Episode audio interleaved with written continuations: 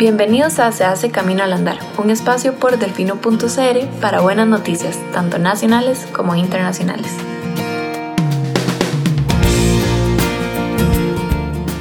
Ama y construye la memoria, el libro interactivo que conmemora a las víctimas de la dictadura Ortega Murillo. Ama y no olvida.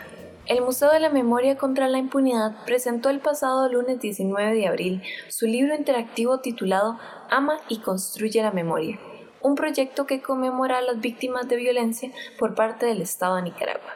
De acuerdo con los creadores, el libro cuenta con aproximadamente 100 perfiles de las víctimas de la dictadura Ortega Murillo del 2018 a la fecha, y tiene como objetivo aportar a la defensa de los derechos humanos, la reconstrucción del Estado de Derecho y la búsqueda de justicia transicional en Nicaragua. Además, el libro incluye un componente de realidad aumentada en el cual el público puede acceder por medio de códigos QR a los testimonios de las familias de las víctimas en video, a mapas que geocalizan los hechos y altares virtuales en forma de barricadas que sostienen objetos en memoria de las víctimas. La presentación del libro se llevó a cabo en el Museo de Jade y Cultura Precolombina del Instituto Nacional de Seguros, cuya actividad formaba parte de la exposición de arte contemporáneo Mesoamérica Tierra Encendida.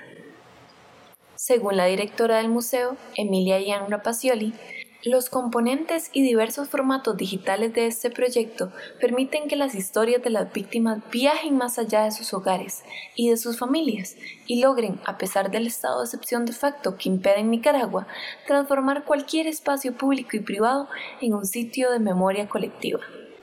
El museo trabaja en conjunto con la Asociación Madres de Abril de Nicaragua, que es una organización que agrupa a familiares de las víctimas de las personas asesinadas por la dictadura desde el 2018. Su objetivo es luchar por la verdad, la justicia, la reparación integral y las garantías de no repetición pues de acuerdo con la asociación, el Estado de Nicaragua negó sus responsabilidades, criminalizó y revictimizó a las víctimas y a sus familiares, negándoles el derecho a la memoria. Pueden ingresar al link de este libro en nuestra página delfino.cr. Para más buenas noticias pueden ingresar a delfino.cr o regalarnos un poco más de su tiempo en el siguiente Se hace camino al andar. Hasta pronto.